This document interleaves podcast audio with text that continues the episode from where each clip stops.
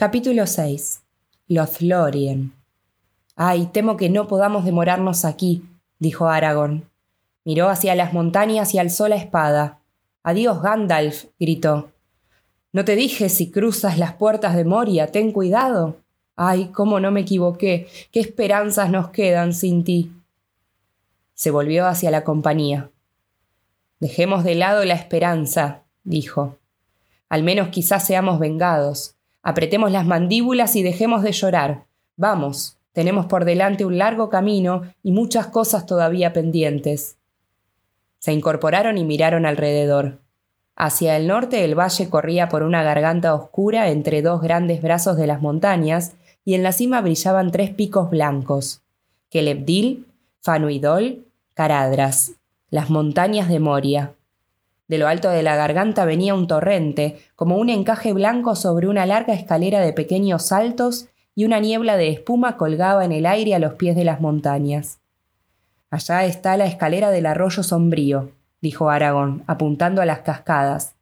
Tendríamos que haber venido por ese camino profundo que corre junto al torrente, si la fortuna nos hubiese sido más propicia. O Caradras menos cruel, dijo Gimli. Helo ahí, sonriendo al sol. Amenazó con el puño al más distante de los picos nevados y dio media vuelta. Al este el brazo adelantado de las montañas terminaba bruscamente, y más allá podían verse unas tierras lejanas, vastas e imprecisas. Hacia el sur las montañas nubladas se perdían de vista a la distancia. A menos de una milla y un poco por debajo de ellos, pues estaban a una regular altura al costado oeste del valle, había una laguna. Era larga y ovalada, como una punta de lanza clavada profundamente en la garganta del norte. Pero el extremo sur se extendía más allá de las sombras bajo el cielo soleado. Sin embargo, las aguas eran oscuras, un azul profundo como el cielo claro de la noche visto desde un cuarto donde arde una lámpara. La superficie estaba tranquila, sin una arruga. Todo alrededor, una hierba suave descendía por las laderas, hasta la orilla lisa y uniforme el lago espejo, el profundo Kelet Saram, dijo Gimli. Recuerdo que él dijo Ojalá tengáis la alegría de verlo, pero no podremos demorarnos allí. Mucho tendré que viajar antes de sentir alguna alegría. Soy yo quien ha de apresurarse y él quien ha de quedarse. La compañía descendió ahora por el camino que nacía en las puertas. Era abrupto y quebrado, y se convertía casi enseguida en un sendero, y corría serpenteando entre los brazos y retamas que crecían en las grietas de las piedras. Pero todavía podía verse que en otro tiempo un camino pavimentado y sinuoso había subido desde las tierras bajas del reino de los enanos. En algunos sitios había construcciones de piedra arruinadas junto al camino y montículos verdes coronados por esbeltos abedules, o abetos que suspiraban en el viento. Una curva que iba hacia el este lo llevó al prado de la laguna, y allí, no lejos del camino, se alzaba una columna de ápice quebrado. La piedra de Durin. exclamó Gimli. No puedo seguir sin apartarme un momento a mirar la maravilla del valle. Apresúrate entonces, dijo Aragón, volviendo la cabeza hacia las puertas. El sol se pone temprano. Quizá los orcos no salgan antes del crepúsculo, pero para ese entonces tendríamos que estar muy lejos. No hay luna casi, y la noche será oscura. Ven conmigo, Frodo, llamó el enano, saltando fuera del camino. No te dejaré ir sin que veas el Kelet Saram. Bajó corriendo la ancha ladera verde. Frodo lo siguió lentamente, atraído por las tranquilas aguas azules, a pesar de la pena y el cansancio. Sam se apresuró y lo alcanzó. Gimli se detuvo junto a la columna y alzó los ojos. La piedra estaba agrietada y carcomida por el tiempo, y había unas runas escritas a un lado, tan borrosas que no se podían leer. Este pilar señala el sitio donde Durin miró por primera vez en el lago espejo, dijo el enano. Miremos nosotros antes de irnos. Se inclinaron sobre el agua oscura. Al principio no pudieron ver nada. Luego lentamente distinguieron las formas de las montañas de alrededor reflejadas en un profundo azul, y los picos eran como penachos de fuego blanco sobre ellas. Más allá había un espacio de cielo. Allí, como joyas en el fondo del lago, brillaban unas estrellas titilantes, aunque la luz del sol estuviera muy alta. De ellos mismos, inclinados, no veían ninguna sombra. Oh, bello y maravilloso Keled Saram, dijo Gimli. Aquí descansa la corona de Durin hasta que despierte. Adiós. Saludó con una reverencia, dio media vuelta y subió deprisa por la pendiente verde hasta el camino. ¿Qué viste? le preguntó Pippin a Sam, pero Sam estaba demasiado perdido en sus propios pensamientos y no contestó. El camino corría ahora hacia el sur y descendía rápidamente, alejándose de los brazos del valle. Un poco por debajo del lago tropezaron con un manantial profundo, claro como el cristal. El agua fresca caía sobre un reborde y descendía centelleando y gorgoteando por un canal abrupto abierto en la piedra. Este es el manantial donde nace el cauce de plata, dijo Gimli. No bebáis, es frío como el hielo. Pronto se transforma en un río rápido y se alimenta de muchas otras corrientes montañosas, dijo Aragón. Nuestro camino lo bordea durante muchas millas, pues os llevaré por el camino que Gandalf eligió, y mi primer deseo es llegar a los bosques donde el cauce de plata desemboca en el río Grande y más allá. Miraron a donde señalaba Aragón y vieron ante ellos que la corriente descendía saltando por el valle y luego corría hacia las tierras más bajas, perdiéndose en una niebla de oro. Allí están los bosques de Lothlorien, dijo Legolas, la más hermosa de las moradas de mi pueblo. No hay árboles como esos, pues en el otoño las hojas no caen, aunque amarillean. Solo cuando llega la primavera y aparecen los nuevos brotes, caen las hojas, y para ese entonces las ramas ya están cargadas de flores amarillas. Y el suelo del bosque es dorado, y el techo es dorado, y los pilares del bosque son de plata, pues la corteza de los árboles es lisa y gris. ¿Cómo se me alegraría el corazón si me encontrara bajo las enramadas de ese bosque y fuera primavera? A mí también se me alegraría el corazón, aunque fuera invierno, dijo Aragón. Pero el bosque está a muchas millas. Deprisa. Durante un tiempo, Frodo y Sam consiguieron seguir a los otros de cerca, pero Aragorn los llevaba a paso vivo y al cabo de un rato se arrastraban muy atrás. No habían probado bocado desde la mañana temprano. A Sam la herida le quemaba como un fuego y sentía que se le iba la cabeza.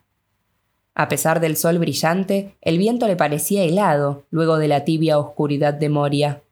Se estremeció. Frodo descubría que cada nuevo paso era más doloroso que el anterior y jadeó sin aliento. Al fin Legolas volvió la cabeza y viendo que se habían quedado muy rezagados, le habló a Aragón. Los otros se detuvieron y Aragón corrió de vuelta, llamando a Boromir. Lo lamento, Frodo, exclamó muy preocupado. Tantas cosas ocurrieron hoy y hubo tanta prisa que olvidé que estabas herido, y Sam también. Tenías que haber hablado. No hicimos nada para aliviarte, como era nuestro deber, aunque todos los orcos de Moria vinieran detrás. Vamos, un poco más allá hay un sitio donde podríamos descansar un momento. Allí haré por ti lo que esté a mi alcance. Ven, Boromir, lo llevaremos en brazos. Poco después llegaron a otra corriente de agua que descendía del oeste y se unía burbujeando al tormentoso cauce de plata. Juntos saltaban por encima de unas piedras de color verde y caían espumosos en un barranco. Alrededor se elevaban unos abetos bajos y torcidos. Las riberas eran escarpadas y cubiertas con helechos y matas de arándanos. En el extremo de la hondonada había un espacio abierto y llano que el río atravesaba murmurando sobre un lecho de piedras relucientes. Aquí descansaron. Eran casi las tres de la tarde y estaban aún a unas pocas millas de las puertas. El sol descendía ya hacia el oeste. Mientras Gimli y los dos hobbits más jóvenes encendían un fuego con ramas y hojas de abeto y traían agua, Aragorn atendió a Sam y a Frodo. La herida de Sam no era profunda, pero tenía mal aspecto, y Aragorn la examinó con aire grave. Al cabo de un rato alzó los ojos aliviado. Buena suerte, Sam, dijo. Muchos han recibido heridas peores como prenda por haber abatido al primer orco. La herida no está envenenada, como ocurre demasiado a menudo con las provocadas por estas armas. Cicatrizará bien una vez que la hayamos atendido. Báñala cuando Gimli haya calentado un poco de agua. Abrió un saquito y sacó unas hojas marchitas. Están secas y han perdido algunas de sus virtudes, dijo. Pero aún tengo aquí algunas de las hojas de acelas que junté cerca de la cima de los vientos. Machaca una en agua y lávate la herida, y luego te vendaré. Ahora te toca a ti, Frodo. Yo estoy bien, dijo Frodo, con pocas ganas de que le tocaran las ropas. Todo lo que necesito es comida y descansar un rato. No, dijo Aragón. Tenemos que mirar y ver qué te han hecho el martillo y el yunque. Todavía me maravilla que estés vivo. Le quitó a Frodo lentamente la vieja chaqueta y la túnica gastada, y ahogó un grito, sorprendido. Enseguida se rió. El corcelete de plata relumbraba ante él como la luz sobre un mar ondulado. La sacó con cuidado y la alzó, y las gemas de la malla refulgieron como estrellas, y el tintineo de los anillos era como un golpeteo de una lluvia en un estanque. Mirad, amigos míos, llamó. He aquí una hermosa piel de hobbit que serviría para envolver a un pequeño príncipe elfo. Si se supiera que los hobbits tienen cueros semejantes, todos los cazadores de la Tierra Media ya estarían cabalgando hacia la comarca. Y todas las flechas de todos los cazadores del mundo serían inútiles, dijo Gimli, observando boquiabierto la malla. Es una cota de mithril. Mithril. Nunca vi ni oí hablar de una malla tan hermosa. ¿Es la misma de la que hablaba Gandalf? Entonces no la estimó en todo lo que vale, pero ha sido bien dada. Me pregunté a menudo qué hacías tú y Bilbo tan juntos en ese cuartito, dijo Merry. Bendito sea el viejo hobbit, lo quiero más que nunca. Ojalá tengamos una oportunidad de contárselo. En el costado derecho y en el pecho de Frodo había un moretón ennegrecido. Frodo había llevado bajo la malla una camisa de cuero blando, pero en un punto los anillos habían atravesado la camisa, clavándose en la carne. El lado izquierdo de Frodo, que había golpeado la pared, estaba también lastimado y contuso. Mientras los otros preparaban la comida, Aragorn bañó las heridas con agua donde habían macerado unas hojas de acelas. Una fragancia penetrante flotó en la hondonada y todos los que se inclinaban sobre el agua humeante se sintieron refrescados y fortalecidos. Frodo notó pronto que se le iba el dolor y que respiraba con mayor facilidad, aunque se sintió anquilosado y dolorido durante muchos días. Aragorn le sujetó al costado unas blandas almohadillas de tela. La malla es extraordinariamente liviana, dijo. Póntela de nuevo si la soportas. Me alegra de veras saber que llevas una cota semejante. No te la quites, ni aun para dormir, a no ser que la fortuna te lleve a algún lugar donde no corras ningún peligro, y eso no será muy frecuente mientras dure tu misión. Luego de comer, la compañía se preparó para partir. Apagaron el fuego y borraron todas las huellas. Trepando fuera de la hondonada, volvieron al camino. No habían andado mucho cuando el sol se puso detrás de las alturas del oeste y unas grandes sombras descendieron por las faldas de los montes. El crepúsculo les velaba los pies y una niebla se alzó en las tierras bajas. Lejos, en el este, la luz pálida del anochecer se extendía sobre unos territorios indistintos de bosques y llanuras. Sam y Frodo, que se sentían ahora aliviados y reanimados, iban a buen paso y con solo un breve descanso, Aragorn guió a la compañía durante tres horas más. Había oscurecido. Era ya de noche y había muchas estrellas claras, pero la luna menguante no se vería hasta más tarde. Gimli y Frodo marchaban a la retaguardia, sin hablar, prestando atención a cualquier sonido que pudiera oírse detrás en el camino. Al fin Gimli rompió el silencio. Ningún sonido, excepto el viento, dijo. No hay nada rondando, o mis oídos son de madera. Esperemos que los orcos hayan quedado contentos echándonos de Moria. Y quizá no pretendieran nada más, no tenían otra cosa que hacer con nosotros, con el anillo aunque los orcos persiguen a menudo a los enemigos a campo abierto y durante muchas leguas si tienen que vengar a un capitán. Frodo no respondió. Le echó una mirada a Dardo y la hoja tenía un brillo opaco. Sin embargo, había oído algo, o había creído oír algo. Tan pronto como las sombras cayeran alrededor ocultando el camino, había oído otra vez el rápido rumor de unas pisadas. Aún ahora lo oía. Se volvió bruscamente, Detrás de él había dos diminutos puntos de luz, o creyó ver dos puntos de luz, pero enseguida se movieron a un lado y desaparecieron. ¿Qué pasa? preguntó el enano. No sé, respondió Frodo. Creí oír el sonido de unos pasos y creí ver una luz, como ojos. Me ocurrió muchas veces desde que salimos de Moria. Gimli se detuvo y se inclinó hacia el suelo. No oigo nada sino la conversación nocturna de las plantas y las piedras, dijo. Vamos, deprisa, los otros ya no se ven. El viento frío de la noche sopló valle arriba. Ante ellos se levantaba una ancha sombra gris y había un continuo rumor de hojas, como álamos en el viento. Lothlorien, exclamó Legolas. Lothlorien, hemos llegado a los límites del bosque de oro. Lástima que sea invierno. Los árboles se elevaban hacia el cielo de la noche y se arqueaban sobre el camino y el arroyo que corría de pronto bajo las ramas extendidas. A la luz pálida de las estrellas, los troncos eran grises y las hojas temblorosas un débil resplandor amarillo rojizo. Los Lorien, dijo Aragón. Qué felicidad oír de nuevo el viento en los árboles. Nos encontramos aún a unas cinco leguas de las puertas, pero no podemos ir más lejos. Esperemos que la virtud de los elfos nos ampare esta noche de los peligros que vienen detrás. Si hay elfos todavía aquí en este mundo que se ensombrece, dijo Gimli. Ninguno de los míos ha vuelto a estas tierras desde hace tiempo, dijo Legolas, aunque se dice que Lorien no ha sido abandonado del todo, pues habría aquí un poder que protege a la región contra el mal. Sin embargo, esos habitantes se dejan ver raramente y quizás viven ahora en lo más profundo del bosque, lejos de las fronteras septentrionales. Viven en verdad en lo más profundo del bosque, dijo Aragón, y suspiró como recordando algo. Esta noche tendremos que arreglárnoslas solos. Iremos un poco más allá hasta que los árboles nos rodeen, y luego dejaremos la senda y buscaremos dónde dormir. Dio un paso adelante, pero Boromir parecía irresoluto y no lo siguió. ¿No hay otro camino? dijo. ¿Qué otro camino querrías tú? dijo Aragón. Un camino simple, aunque nos llevara a través de setos de espadas, dijo Boromir. Esta compañía ha sido conducida por caminos extraños y hasta ahora con mala fortuna.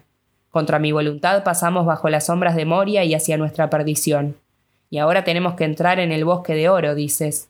Pero de estas tierras peligrosas hemos oído hablar en Gondor, y se dice que de todos los que entran, son pocos los que salen, y menos aún los que escapan indemnes. No digas indemne, pero sí sin cambios, y estarás más en lo cierto, dijo Aragón. Pero la sabiduría está perdiéndose en Gondor, Boromir, si en la ciudad de aquellos que una vez fueron sabios, ahora se habla así de los Florien. De cualquier modo, no hay para nosotros otro camino, salvo que quieras volver a las puertas de Moria, escalar las montañas que no tienen caminos, o ir a nado y solo por el río Grande. Entonces adelante, dijo Boromir, pero es peligroso. Peligroso es cierto, dijo Aragón. Hermoso y peligroso, pero solo la maldad puede tenerle miedo con alguna razón, o aquellos que llevan alguna maldad en ellos mismos. Seguidme. Se habían internado poco más de una milla en el bosque, cuando tropezaron con otro arroyo, que descendía rápidamente desde las laderas arboladas que subían detrás hacia las montañas del oeste. No muy lejos, entre las sombras de la derecha, se oía el rumor de una pequeña cascada, las aguas oscuras y precipitadas cruzaban el sendero ante ellos y se unían al cauce de plata en un torbellino de aguas oscuras entre las raíces de los árboles. He aquí el Nimrodel, dijo Legolas. Los elfos silvanos lo cantaron muchas veces y esas canciones se cantan aún en el norte, recordando el arco iris de los altos y las flores doradas que brotan en la espuma. Todo es oscuro ahora y el puente de Nimrodel está roto. Me mojaré los pies, pues dicen que el agua cura la fatiga. Se adelantó, descendió por la barranca escarpada y entró en el arroyo. Seguidme, gritó. El agua no es profunda. Crucemos. Podemos descansar en la otra orilla y el susurro del agua que cae nos ayudará a dormir y a olvidar las penas. Uno a uno bajaron por la ribera y siguieron a Légolas. Frodo se detuvo un momento junto a la orilla y dejó que el arroyo le bañara los pies cansados. El agua era fría y límpida, y cuando le llegó a las rodillas, Frodo sintió que le lavaba la suciedad del viaje y todo el cansancio que le pesaba en los miembros. Cuando toda la compañía hubo cruzado, se sentaron a descansar, comieron unos bocados y Legolas les contó las historias de los Lorien que los elfos del bosque oscuro atesoraban aún, historias de la luz del sol y las estrellas en los prados que el río Grande había bañado antes que el mundo fuera gris. Al fin callaron y se quedaron escuchando la música de la cascada que caía dulcemente en las sombras. Frodo llegó a imaginar que oía el canto de una voz junto con el sonido del agua. ¿Alcanzáis a oír la voz de Nimrodel? preguntó Legolas. Os cantaré una canción de la doncella Nimrodel, que vivía junto al arroyo y tenía el mismo nombre. Es una hermosa canción en nuestra lengua, de los bosques, y hela aquí en la lengua del oeste, como algunos la cantan ahora en Rivendell. Legolas empezó a cantar con una voz dulce que apenas se oía entre el murmullo de las hojas. Había en otro tiempo una doncella élfica, una estrella que brillaba en el día, de manto blanco recamado en oro y zapatos de plata gris. Tenía una estrella en la frente, una luz en los cabellos, como el sol en las ramas de oro, de Lori en la bella. Los cabellos largos, los brazos blancos, libre y hermosa era Lorien, y en el viento corría levemente, como la hoja del tilo. Junto a los altos de Nimrodel, cerca del agua clara y fresca, la voz caía como plata que cae en el agua brillante. ¿Por dónde anda ahora? Nadie sabe, a la luz del sol o entre las sombras, pues hace tiempo que Nimrodel se extravió en las montañas. Un barco elfo en el puerto gris, bajo el viento de la montaña, la esperó muchos días junto al mar tumultuoso. Un viento nocturno en el norte se levantó gritando y llevó la nave desde las playas élficas sobre olas que iban y venían. Cuando asomó la pálida aurora, las montañas grises se hundían más allá de las olas empenachadas de espuma enseguecedora. Amroth vio que la costa desaparecía debajo y más allá de la ola, y maldijo la nave pérfida que lo llevara lejos de Nimrodel. Había sido antaño un rey élfico, señor del valle y los árboles, cuando los brotes primaverales se doraban en los flori en la bella. Lo vieron saltar desde la borda como flecha de un arco y caer en el agua profunda como una gaviota. El aire le movía los cabellos y la espuma le brillaba alrededor. Lo vieron lejos, hermoso y fuerte, deslizándose como un cisne. Pero del oeste no llegó una palabra, y en la costa quiterior los elfos nunca tuvieron noticias de Amroth. La voz se le quebró a Legolas y dejó de cantar. No puedo seguir, dijo. Esto es solo una parte. He olvidado casi todo. La canción es larga y triste, pues cuenta las desventuras que cayeron sobre los Lorien, Lorien de las Flores, cuando los enanos despertaron al mal en las montañas. Pero los enanos no hicieron al mal, dijo Gimli. Yo no dije eso, pero el mal vino, respondió Legolas tristemente.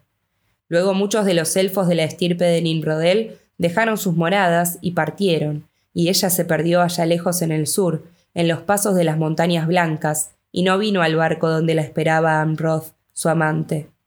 Pero en la primavera, cuando el viento mueve las primeras hojas, aún puede oírse el eco de la voz de Nimrodel junto a los altos de agua de ese nombre. Y cuando el viento sopla del sur, es la voz de Amroth la que sube desde el océano, pues el Nimrodel fluye en el cauce de plata, que los elfos llaman Celebrant, y el Celebrant en el gran Anduin, y el Anduin en la bahía de Belfalas, donde los elfos de Lorien se lanzaron al mar pero ellos nunca volvieron, ni Nimrodel ni Amroth. Se dice que ella vive en una casa construida en las ramas de un árbol, cerca de la cascada, pues tal era la costumbre entre los elfos de Lorien, vivir en los árboles y quizá todavía lo hacen. Por eso se los llamó Galadrim, las gentes de los árboles. En lo más profundo del bosque los árboles son muy grandes. La gente de los árboles no habitaba bajo el suelo como los enanos, ni levantó fortalezas de piedra hasta que llegó la sombra. Y aún ahora podría decirse que vivir en los árboles es más seguro que sentarse en el suelo, dijo Gimli.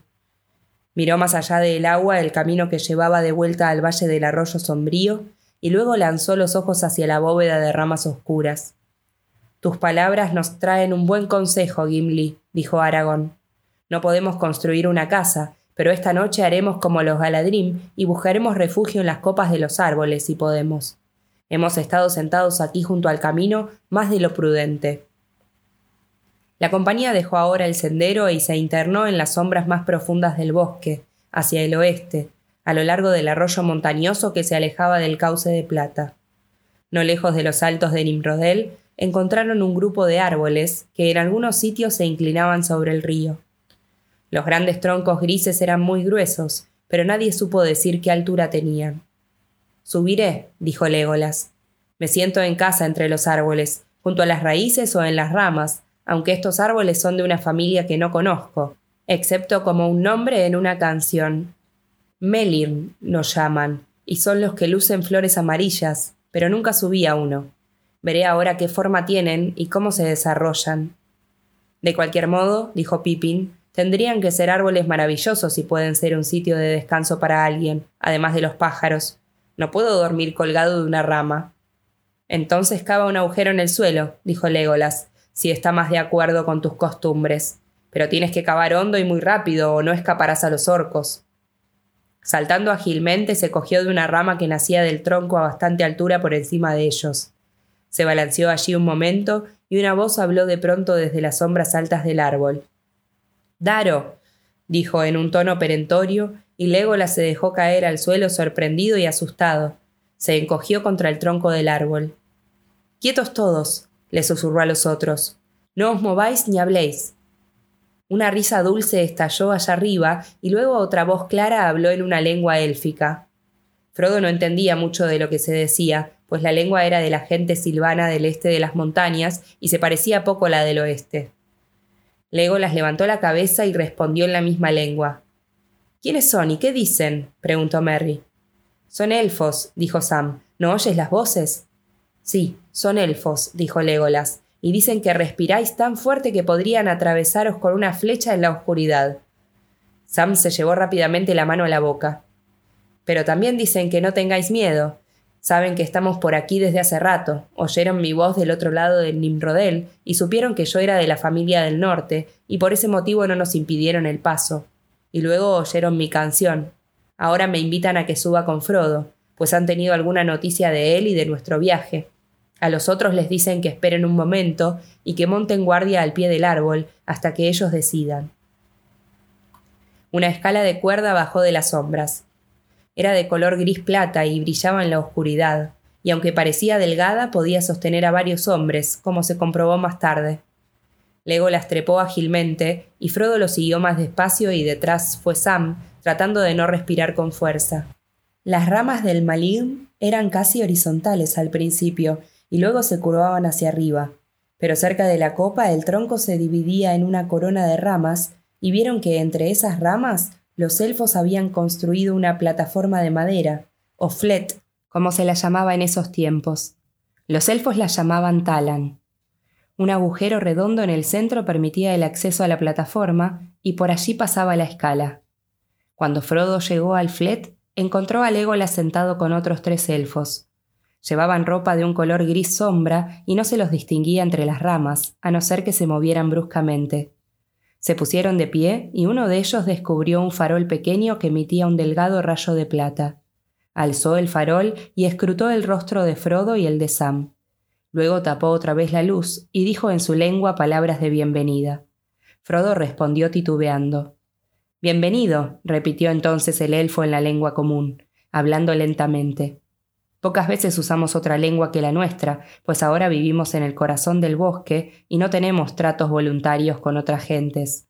Aún los hermanos del norte están separados de nosotros. Pero algunos de los nuestros aún viajan lejos para recoger noticias y observar a los enemigos, y ellos hablan las lenguas de otras tierras.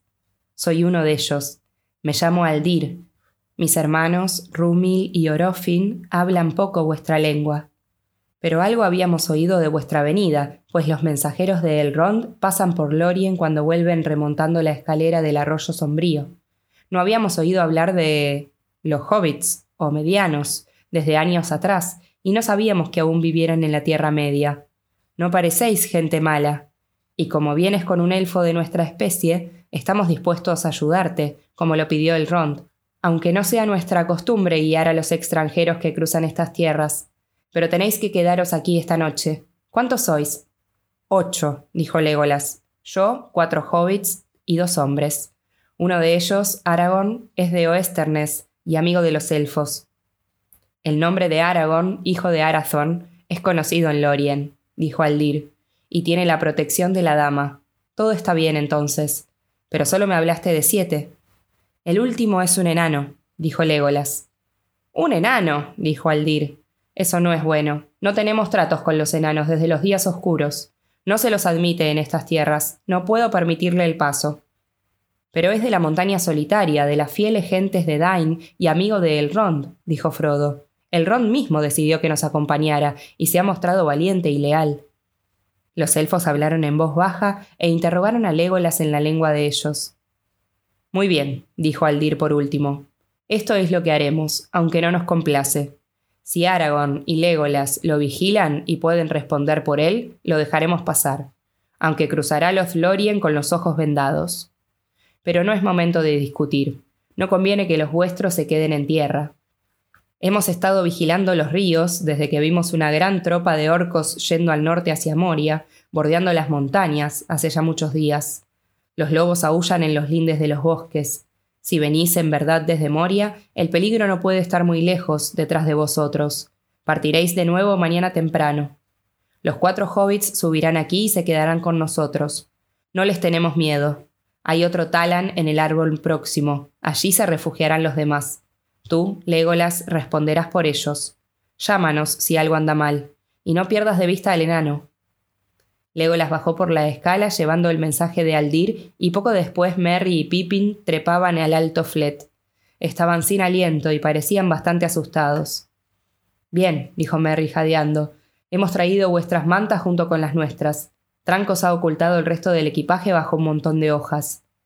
No había necesidad de esa carga, dijo Aldir. Hace frío en las copas de los árboles en invierno, aunque esta noche el viento sopla del sur, pero tenemos alimentos y bebidas que os sacarán el frío nocturno y pieles y mantos de sobra.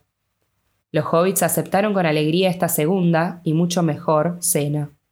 Luego se envolvieron no solo en los mantos forrados de los elfos, sino también con las mantas que habían traído, y trataron de dormir. Pero aunque estaban muy cansados, solo Sam parecía bien dispuesto. Los hobbits no son aficionados a las alturas y no duermen en pisos elevados, aún teniendo escaleras. El flet no les gustaba mucho como dormitorio. No tenía paredes, ni siquiera una baranda. Solo en un lado había un biombo plegadizo, pero podía moverse e instalarse en distintos sitios, según soplara el viento. Pippin siguió hablando un rato. Espero no rodar y caerme si llego a dormirme en este nido de pájaros, dijo. Una vez que me duerma, dijo Sam, continuaré durmiendo, ruede o no ruede. Y cuanto menos se diga ahora, más pronto caeré dormido, si usted me entiende.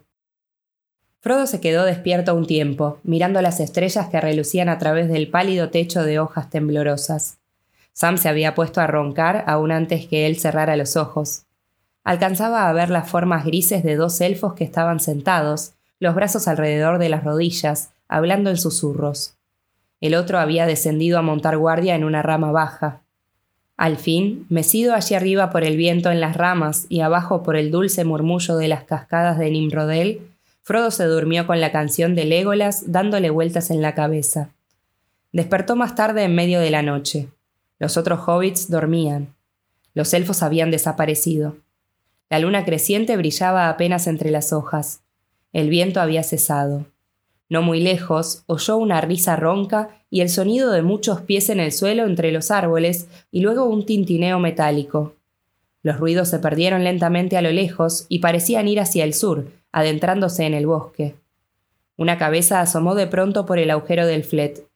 Frodo se sentó asustado y vio que era un elfo de capucha gris. Miró hacia los hobbits. ¿Qué pasa? dijo Frodo. Irk, dijo el elfo con un murmullo siseante y echó sobre el flet la escala de cuerda que acababa de recoger. Orcos, dijo Frodo. ¿Qué están haciendo? Pero el elfo había desaparecido. No se oían más ruidos. Hasta las hojas callaban ahora, y parecía que las cascadas habían enmudecido. Frodo, sentado aún, se estremeció de pies a cabeza bajo las mantas. Se felicitaba de que no los hubieran encontrado en el suelo, pero sentía que los árboles no los protegían mucho, salvo ocultándolos. Los orcos tenían un olfato fino, se decía, como los mejores perros de caza, pero además podían trepar. Sacó a Dardo, que relampagueó y resplandeció como una llama azul, y luego se apagó otra vez poco a poco. Sin embargo, la impresión de peligro inmediato no dejó a Frodo. Al contrario, se hizo más fuerte. Se incorporó, se arrastró a la abertura y miró hacia el suelo. Estaba casi seguro de que podía oír unos movimientos furtivos, lejos, al pie del árbol. No eran elfos, pues la gente de los bosques no hacía ningún ruido al moverse. Luego oyó débilmente un sonido, como si husmearan, y le pareció que algo estaba arañando la corteza del árbol. Clavó los ojos en la oscuridad, reteniendo el aliento. Algo trepaba ahora lentamente y se lo oía respirar, como si siseara con los dientes apretados. Luego Frodo vio dos ojos pálidos que subían, junto al tronco. Se detuvieron y miraron hacia arriba sin parpadear. De pronto se volvieron y una figura indistinta bajó deslizándose por el tronco y desapareció. Casi enseguida Aldir llegó trepando rápidamente por las ramas. Había algo en este árbol que nunca vi antes, dijo. No era un orco. Huyó tan pronto como toqué el árbol. Parecía astuto y entendido en árboles, o hubiese pensado que era uno de vosotros, un hobbit. No tiré, pues no quería provocar ningún grito. No podemos arriesgar una batalla. Una fuerte compañía de orcos ha pasado por aquí, cruzaron el Limbrodel, y malditos sean esos pies infectos en el agua pura, y siguieron el viejo camino junto al río. Parecían ir detrás de algún rastro y durante un rato examinaron el suelo, cerca del sitio donde os detuvisteis. Nosotros tres no podíamos enfrentar a un centenar, de modo que nos adelantamos y hablamos con voces fingidas, arrastrándolos al interior del bosque. Orofin ha regresado deprisa a nuestras moradas para advertir a los nuestros. Ninguno de los orcos saldrá jamás del Orien, y habrá muchos elfos ocultos en la frontera norte antes que caiga otra noche pero tenéis que tomar el camino del sur tan pronto como amanezca. El día asomó pálido en el este. La luz creció y se filtró entre las hojas amarillas de los melim, y a los hobbits les recordó el sol temprano de una fresca mañana de estío. Un cielo azul claro se mostraba entre las ramas mecidas por el viento. Mirando por una abertura en el lado sur del Flet, Frodo vio todo el valle del cauce de plata extendido como un mar de oro rojizo que ondulaba dulcemente en la brisa. La mañana había empezado apenas y era fría aún cuando la compañía se puso en camino, guiada esta vez por Aldir y su hermano Rúmil. Adiós, dulce Nimrodel, exclamó Legolas. Frodo volvió los ojos y vio un brillo de espuma blanca entre los árboles grises. Adiós, dijo, y le parecía que nunca oiría otra vez un sonido tan hermoso como el de aquellas aguas, alternando para siempre unas notas innumerables en una música que no dejaba de cambiar. Regresaron al viejo sendero que iba por la orilla oeste del cauce de plata y durante un tiempo lo siguieron hacia el sur. Había huellas de orcos en la tierra, pero pronto Aldir se desvió a un lado y se detuvo junto al río a la sombra de los árboles. Hay alguien de mi pueblo del otro lado del arroyo, aunque no podéis verlo, dijo. Llamó silbando bajo como un pájaro y un elfo salió de un macizo de arbustos. Estaba vestido de gris, pero tenía la capucha echada hacia atrás y los cabellos le brillaban como el oro a la luz de la mañana. Aldir arrojó hábilmente una cuerda gris por encima del agua y el otro la alcanzó y ató el extremo a un árbol cerca de la orilla. El Celebrant es aquí una corriente poderosa, como veis, dijo Aldir, de aguas rápidas y profundas y muy frías. No ponemos el pie en él tan al norte si no es necesario. Pero en estos días de vigilancia no tendemos puentes.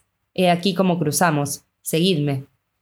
Amarró el otro extremo de la cuerda a un árbol y luego corrió por encima sobre el río y de vuelta, como si estuviese en un camino.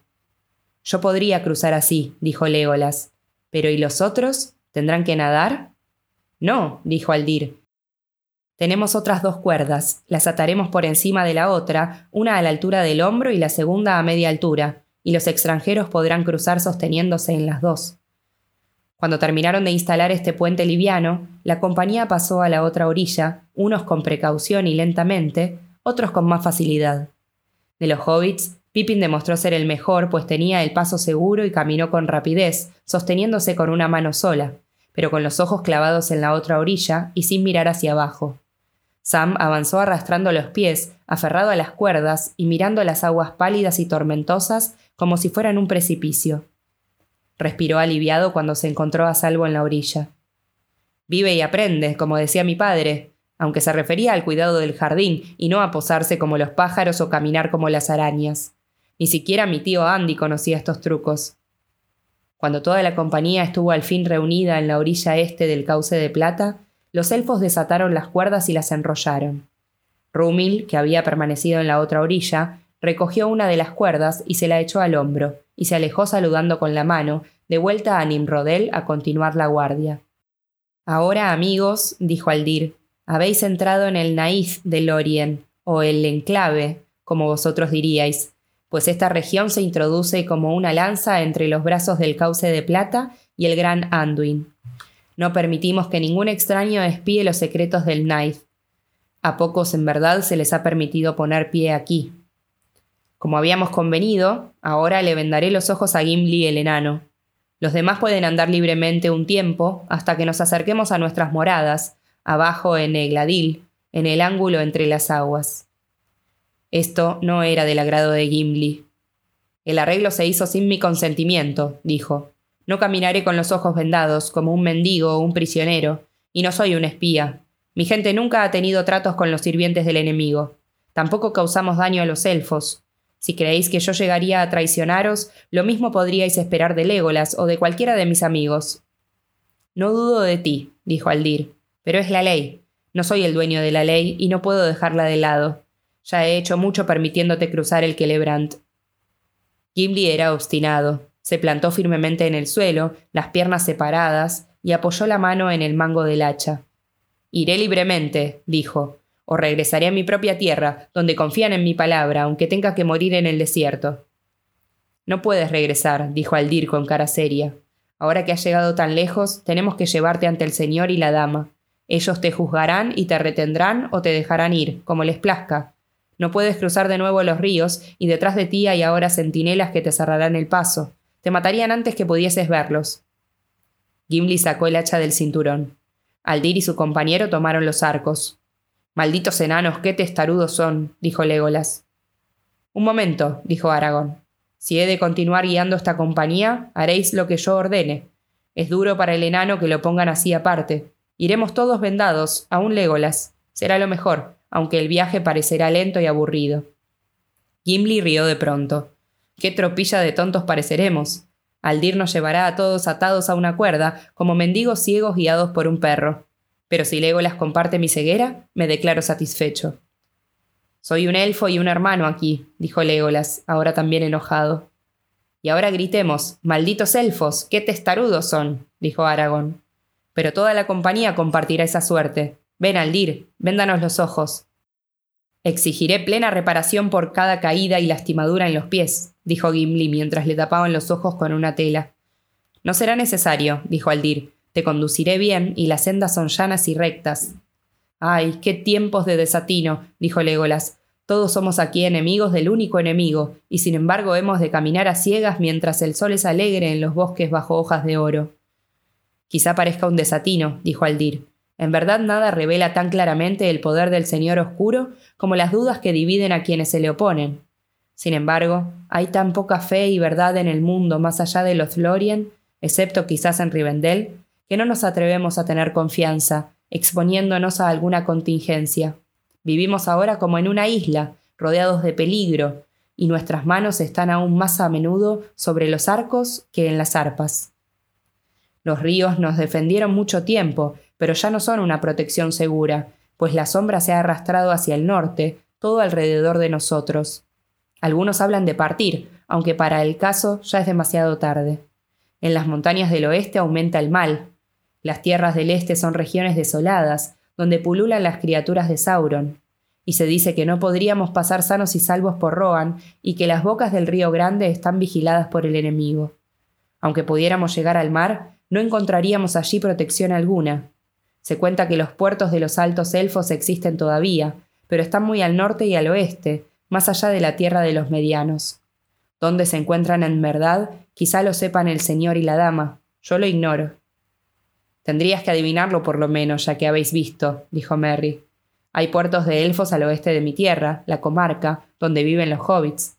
Felices los hobbits que viven cerca de la orilla del mar, dijo Aldir. Ha pasado mucho tiempo, en verdad, desde que mi gente vio el mar por última vez. Pero todavía lo recordamos en nuestras canciones. Háblame de esos puertos mientras caminamos. No puedo, dijo Merry. Nunca los he visto. Nunca salí antes de mi país y si hubiese sabido cómo era el mundo de afuera, no creo que me hubiese atrevido a dejar la comarca. Ni siquiera para ver a la hermosa Lothlorien, dijo Aldir.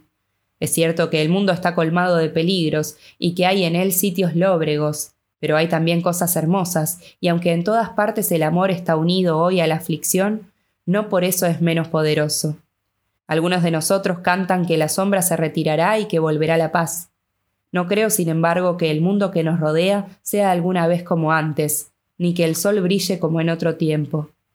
Para los elfos, temo, esa paz no sería más que una tregua, que les permitiría llegar al mar sin encontrar demasiados obstáculos y dejar la Tierra Media para siempre. Ay por Lothlorien, que tanto amo. Será una pobre vida estar en un país donde no crecen los melim. Pues si hay un malón más allá del mar, nadie lo ha dicho. Mientras así hablaban, la compañía marchaba lentamente en fila a lo largo de los senderos del bosque, conducida por Aldir, mientras que el otro elfo caminaba detrás. Sentían que el suelo bajo los pies era blando y liso, y al cabo de un rato caminaron más libremente, sin miedo de lastimarse o caer. Privado de la vista, Frodo descubrió que el oído y los otros sentidos se le agudizaban. Podía oler los árboles y las hierbas, podía oír muchas notas diferentes en el susurro de las hojas, el río que murmuraba lejos a la derecha, y las voces claras y tenues de los pájaros en el cielo. Cuando pasaban por algún claro, sentía el sol en las manos y la cara. Tan pronto como pisara la otra orilla del cauce de plata, Frodo había sentido algo extraño, que crecía a medida que se internaba en el Naid. Le parecía que había pasado por un puente de tiempo hasta un rincón de los días antiguos y que ahora caminaba por un mundo que ya no existía. En Rivendell se acordaban cosas antiguas. En Lorien las cosas antiguas vivían aún en el despertar del mundo. Aquí el mal había sido visto y oído, la pena había sido concebida. Los elfos temían el mundo exterior y desconfiaban de él. Los lobos aullaban en las lindes de los bosques, pero en la tierra de Lorien no había ninguna sombra. La compañía marchó todo el día hasta que sintieron el fresco del atardecer y oyeron las primeras brisas nocturnas que suspiraban entre las hojas. Descansaron entonces y durmieron sin temores en el suelo, pues los guías no permitieron que se quitaran las vendas y no podían trepar. A la mañana continuaron la marcha, sin apresurarse. Se detuvieron al mediodía y Frodo notó que habían pasado bajo el sol brillante. De pronto oyó alrededor el sonido de muchas voces. Una tropa de elfos que marchaba por el bosque se había acercado en silencio. Iban deprisa hacia las fronteras del norte para prevenir cualquier ataque que viniera de Moria y traían noticias, y Aldir transmitió algunas de ellas. Los orcos merodeadores habían caído en una emboscada y casi todos habían muerto. El resto huía hacia las montañas del norte y eran perseguidos. Habían visto también a una criatura extraña que corría inclinándose hacia adelante y con las manos cerca del suelo, como una bestia, aunque no tenía forma de bestia. Había conseguido escapar. No tiraron sobre ella, no sabiendo si era de buena o mala índole, y al fin desapareció en el sur siguiendo el curso del cauce del Plata. También, dijo Aldir, me traen un mensaje del señor y la dama de los Galadrim. Marcharéis todos libremente, aun el enano Gimli. Parece que la dama sabe quién es y qué es cada miembro de vuestra compañía. Quizá llegaron otros mensajes de Rivendell. Quitó la venda que ocultaba los ojos de Gimli. Perdón, dijo saludando con una reverencia. Míranos ahora con ojos amistosos. Mira y alégrate, pues eres el primer enano que contempla los árboles del Night de Lorien desde el día de Durin. Cuando le llegó el turno de que le descubrieran los ojos, Frodo miró hacia arriba y se quedó sin aliento. Estaban en un claro. A la izquierda había una loma cubierta con una alfombra de hierba tan verde como la primavera de los días antiguos. Encima, como una corona doble, crecían dos círculos de árboles. Los del exterior tenían la corteza blanca como la nieve, y aunque habían perdido las hojas, se alzaban espléndidos en su armoniosa desnudez. Los del interior eran melín de gran altura, todavía vestidos de oro pálido. Muy arriba, entre las ramas de un árbol que crecía en el centro y era más alto que los otros, resplandecía un flet blanco. A los pies de los árboles y en las laderas de la loma había unas florecitas amarillas de forma de estrella. Entre ellas, balanceándose sobre tallos delgados, había otras flores, blancas o de un verde muy pálido. Relumbraban como una llovizna entre el rico colorido de la hierba. Arriba el cielo era azul y el sol de la tarde resplandecía sobre la loma y echaba largas sombras verdes entre los árboles. Mirad, hemos llegado a Kerin Amroth, dijo Aldir. Pues este es el corazón del antiguo reino, y esta es la loma de Amroth, donde en días más felices fue edificada la alta casa de Amroth, Aquí se abren las flores de invierno en una hierba siempre fresca, la elanor amarilla y la pálida nifredil. Aquí nos quedaremos un rato y a la caída de la tarde llegaremos a la ciudad de los Galadrim. Los otros se dejaron caer sobre la hierba fragante, pero Frodo se quedó de pie, todavía maravillado. Tenía la impresión de haber pasado por una alta ventana que daba a un mundo desaparecido. Brillaba allí una luz para la cual no había palabras en la lengua de los hobbits. Todo lo que veía tenía una hermosa forma, pero todas las formas parecían a la vez claramente delineadas, como si hubiesen sido concebidas y dibujadas por primera vez cuando le descubrieron los ojos y antiguas como si hubiesen durado siempre. No veía otros colores que los conocidos, amarillo y blanco y azul y verde, pero eran frescos e intensos, como si los percibiera ahora por primera vez y les diera nombres nuevos y maravillosos. En un invierno así, ningún corazón hubiese podido llorar el verano o la primavera. En todo lo que crecía en aquella tierra no se veían manchas ni enfermedades ni deformidades. En el país de Lorien no había defectos. Se volvió y vio que Sam estaba ahora de pie junto a él, mirando alrededor con una expresión de perplejidad, frotándose los ojos como si no estuviese seguro de estar despierto. Hay sol, y es un hermoso día, sin duda, dijo. Pensé que los elfos no amaban otra cosa que la luna y las estrellas, pero esto es más élfico que cualquier otra cosa que yo haya conocido alguna vez, aún de oídas. Me siento como si estuviera dentro de una canción, si usted me entiende. Aldir los miró, y parecía en verdad que había entendido tanto el pensamiento como las palabras de Sam. Sonrió. Estáis sintiendo el poder de la dama de los Galadrim, les dijo. ¿Queréis trepar conmigo a Kerin Amroth? Siguieron a Aldir, que subía con paso ligero las pendientes cubiertas de hierba.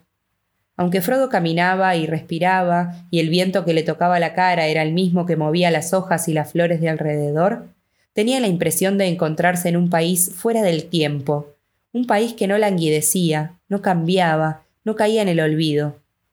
Cuando volviera otra vez al mundo exterior, Frodo, el viajero de la comarca, caminaría aún aquí, sobre la hierba entre la Elanor y la Ninfredil, en la hermosa Lothlorien.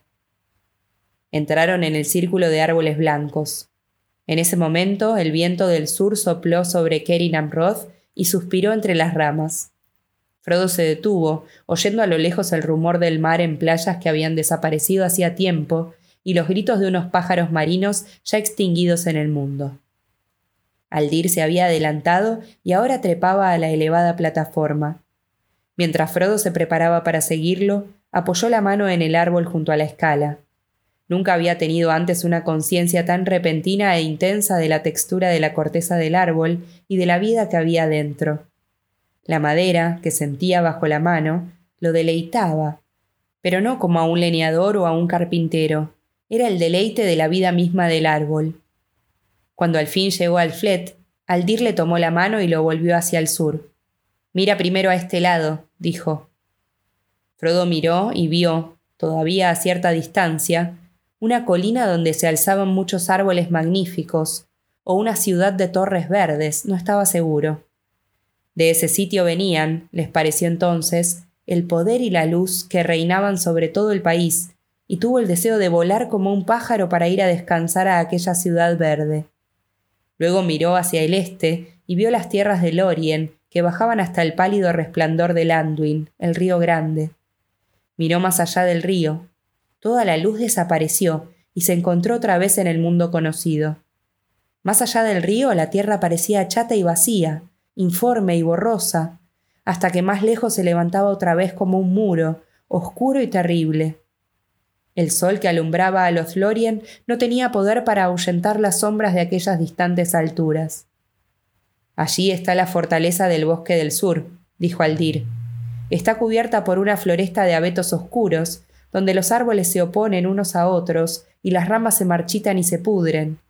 En medio, sobre una altura rocosa, se alza Dol Guldur, donde en otro tiempo se ocultaba el enemigo. Tememos que esté habitada de nuevo y con un poder septuplicado. Desde hace un tiempo se ve a veces encima una nube negra, desde esta elevación puedes ver los dos poderes en oposición, luchando siempre con el pensamiento. Pero aunque la luz traspasa de lado a lado el corazón de las tinieblas, el secreto de la luz misma todavía no ha sido descubierto. Todavía no. Se volvió y descendió rápidamente, y los otros lo siguieron. Al pie de la loma, Frodo encontró a Aragorn, erguido, inmóvil y silencioso como un árbol, pero sostenía en la mano un capullo dorado de Elanor y una luz le brillaba en los ojos. Parecía que estuviera recordando algo hermoso, y Frodo supo que veía las cosas como habían sido antes en ese mismo sitio, pues los años torvos se habían borrado de la cara de Aragorn y parecía todo vestido de blanco, un joven señor alto y hermoso que le hablaba en lengua élfica a alguien que Frodo no podía ver. Arwen, Vanimalda, Namarie, dijo, y enseguida respiró profundamente y saliendo de sus pensamientos miró a Frodo y sonrió. Aquí está el corazón del mundo élfico, dijo, y aquí mi corazón vivirá para siempre, a menos que encontremos una luz más allá de los caminos oscuros que hemos de recorrer, tú y yo, ven conmigo. Y tomando la mano de Frodo, dejó la loma de Kerin Ambroth, a la que nunca volvería en vida.